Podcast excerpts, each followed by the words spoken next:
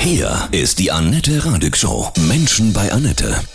Ich begrüße jetzt ganz herzlich Uwe Grunert von der Hilfsorganisation Humedica. Er ist gerade direkt eingetroffen im Erdbeben-Katastrophengebiet direkt in der Türkei. Ich habe das Interview außerhalb des Senders aufgezeichnet auf meinem Handy. Die Tonqualität ist sehr, sehr schlecht. Das liegt daran, dass im Erdbebengebiet zum Teil sehr schlechter Empfang ist, manchmal gar keiner. Also von daher bitte ich um Nachsicht. Lieber Uwe. Wo bist du genau? Jansanker heißt das, wenn ich mich recht entsinne. Es sind so viele neue Worte und so viele neue Eindrücke, dass ich, äh, dass ich das gar nicht richtig aussprechen kann. Es ist also direkt auf diesem Streifen des Epizentrums. Hm. Kannst du uns beschreiben, was du bisher gesehen hast?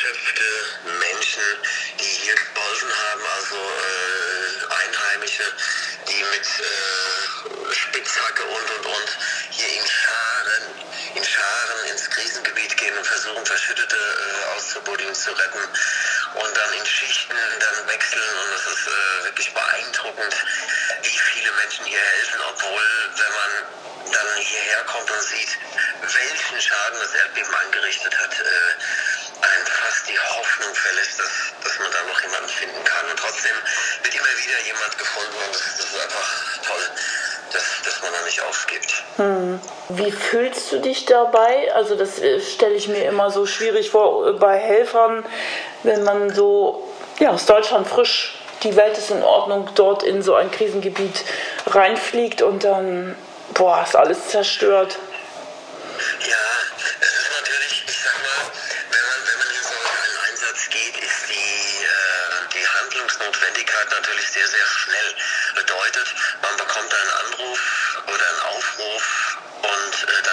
Muss man quasi auch schon in dem Moment, wo man zusagt, anfangen, die Koffer zu packen, ähm, die ganze Logistik. Ich meine, man muss zu Hause erstmal regeln, dass man ein, zwei Wochen nicht da ist. Das muss ja auch erstmal gedeckelt werden.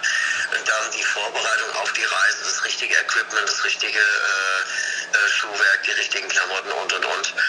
Äh, packen, sich vertraut machen mit dem, äh, mit dem Projekt und dann ist man auch schon unterwegs. Das heißt, so rein gedanklich und emotional äh, kommt man so schnell gar nicht an, weil man einfach überschüttet ist mit, mit Aufgaben, die einen da gar nicht äh, gedanklich ankommen lassen, sondern das passiert alles während und zum Teil sogar nach, erst nach dem Einsatz.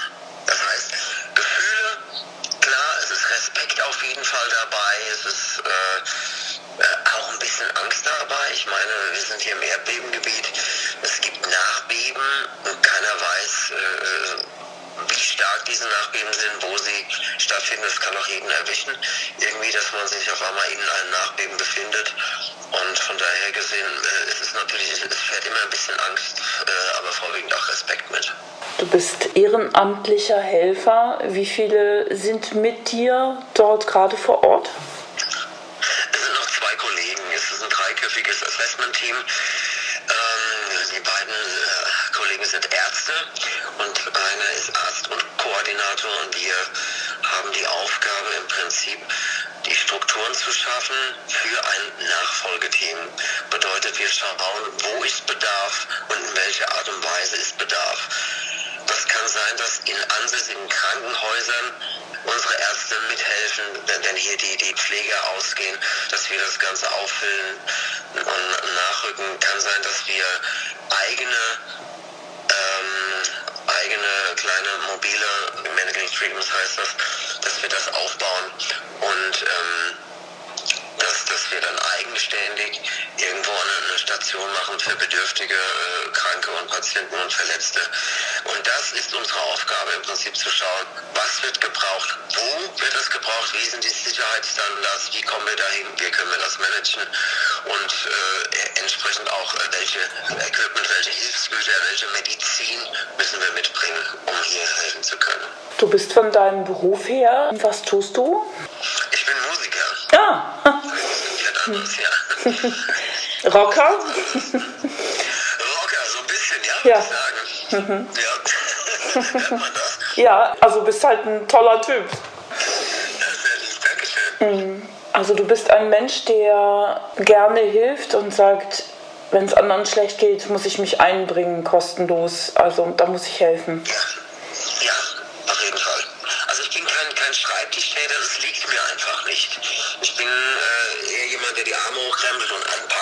deshalb ist das meine Art zu helfen. In die Front und, und anzupacken. Und wie gehst, ja, und wie gehst du damit um, wenn du Menschen sterben siehst und tote Menschen siehst? Also mein, mein, das, das lässt ja keinen kalt. Wenn ich, wenn ich in ein Krisengebiet komme, ich habe das jetzt, äh, bin, bin, ich will nicht sagen ein alter Hase, habe schon einige Einsätze hinter mir, dann ist es so, wenn ich die ganzen Toten sehe, das sind alles Einzelschicksale, aber das, sehe ich erstmal nur als, als, als ganz krasse, schlimme Situation. Damit kann ich noch umgehen in der Tat. Ja, es ist schockiert, aber es, äh, aber es ist emotional noch handelbar. Schlimmer wird es, wenn, äh, wenn mir Einzelschicksale begegnen. Wenn ich Menschen sehe, die ihre Geliebten verloren haben, ihre Verwandten, ihre Brüder, Schwestern, Eltern, wie auch immer. Und das, das geht mir dann immer sehr, sehr nah. Da habe ich also deutlich größere Probleme, als, als ein Schlachtfeld zu sehen. Welche Szenen haben dich, die du bisher jetzt gesehen hast im Erdbebengebiet, besonders berührt?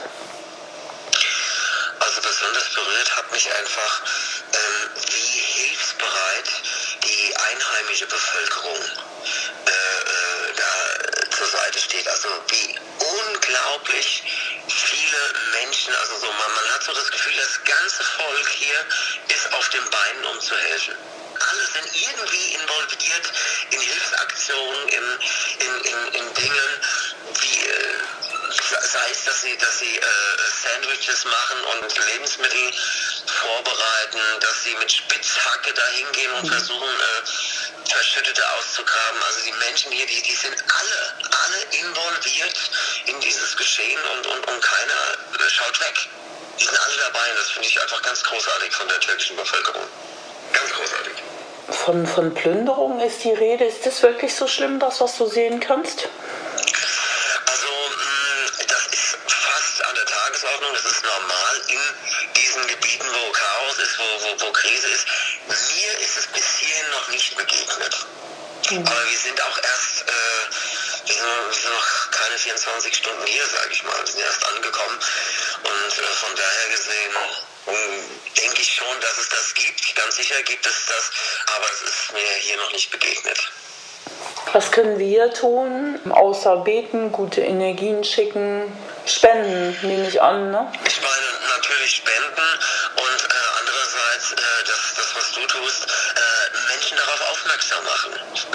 Menschen wachrütteln, Menschen einen Einblick geben, was passiert hier, was ist da wirklich vor Ort los. Und ähm, deshalb sind äh, Sendungen wie deine halt auch sehr, sehr, sehr wichtig und hilfreich äh, für das, was hier gebraucht wird. Dankeschön. Was erwartet dich heute im Laufe des Tages? Weißt du das schon? Heute ist auf jeden Fall unsere Aufgabe. Wir haben zwei, drei auf jeden Fall aufsuchen müssen.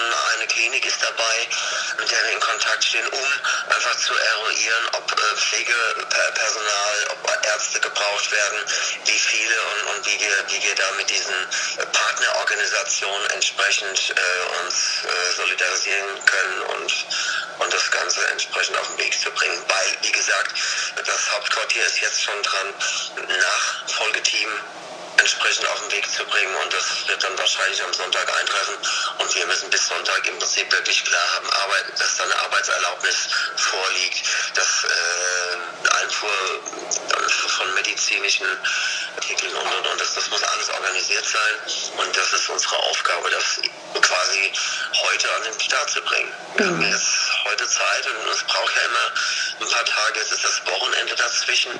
Das heißt, wir, wir müssen heute einfach ganz, ganz, ganz viel Vorarbeit leisten, dass unser Team direkt in eine gute Struktur reinkommt, um direkt loslegen zu können.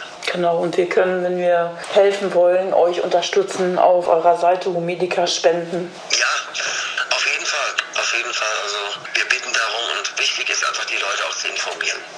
In welchen Krisengebieten warst du schon mit dabei? Ja, Mein erster Einsatz, der war auf den Philippinen. Nach diesem Haiyan hieß dieser Wirbelsturm, Tsunami, Wirbelsturm, das war ja alles irgendwie auf einmal mit, der glaube glaub ich, äh, am stärksten gemessen mit 380 Stundenkilometern, der da alles platt gemacht hat. Das war so mein allererster Einsatz. Dann war ich im Libanon gewesen, im Iran, auf der Balkanroute, kann mich erinnern, in Indonesien, als diese, diese Schlammlawinen waren. Also ja, das waren alles Einsätze mit Humedica äh, weltweit Prinzip. Und das war immer wieder eine neue Herausforderung. Auch wenn man glaubt, man hat schon sehr vieles gesehen, so steht man doch immer wieder einerseits immer vor den gleichen Aufgaben und es sind doch wieder neue Aufgaben. Immer wieder die gleichen Szenarien und doch immer wieder anders. Bist du sehr christlich? Ich bin christlich erzogen, ich bin gläubig, aber ähm, ich maße mir nicht an, zu sagen, okay, es gibt nur diesen Gott oder äh, so oder so. Also ich denke, dass, dass äh, Religionen ihre Berechtigung haben, aber ich bin absolut respektvoll für alle Arten von Religionen. Mhm. Bist immer unterwegs im Dienste der Menschheitsfamilie. Ich versuche das. das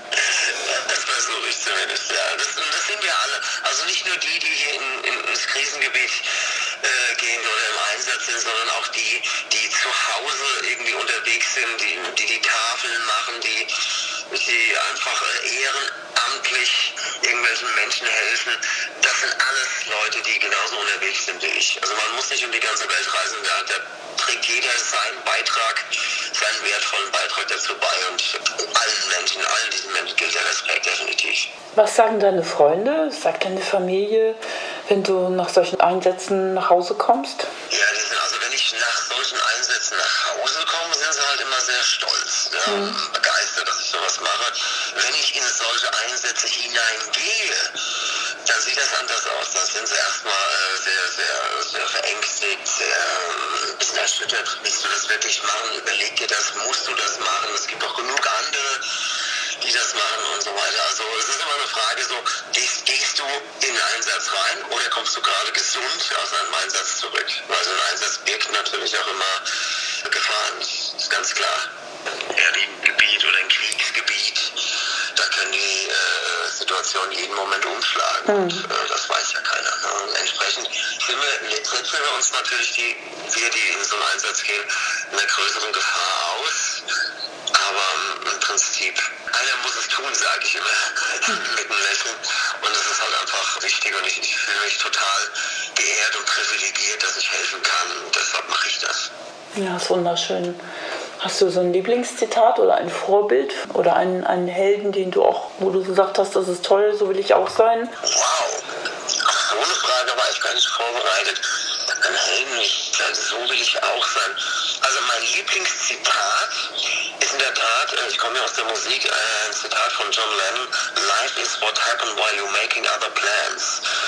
Und ähm, dies begegnet mir immer wieder in meinem deutschen Alltag, wie auch hier auch in solchen Einsätzen, dass man einfach gar nichts planen kann, sondern äh, alles immer eine ganz eigene Wendung nimmt und dass man sich, dass man das einfach annimmt, dass die Dinge nicht so laufen, wie man will und trotzdem irgendwie alles äh, am Ende doch in die Richtung geht, in die es gehen soll. Mhm. Also ich sag mal, das ist, das ist halt definitiv mein Lieblingszitat, ja. Ja, ist wunderschön. Uwe, ich wünsche dir und deinen beiden Ärzten, mit denen du unterwegs bist, von Omedica, von Herzen alles Liebe, dass ihr viel Gutes tun könnt und dass ihr heile zurückkommt.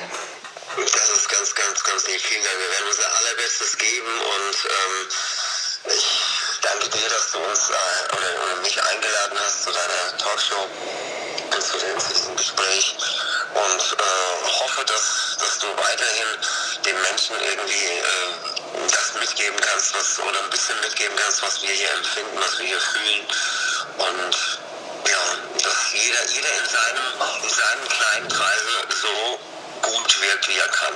Das, mhm. das ist mein Wunsch.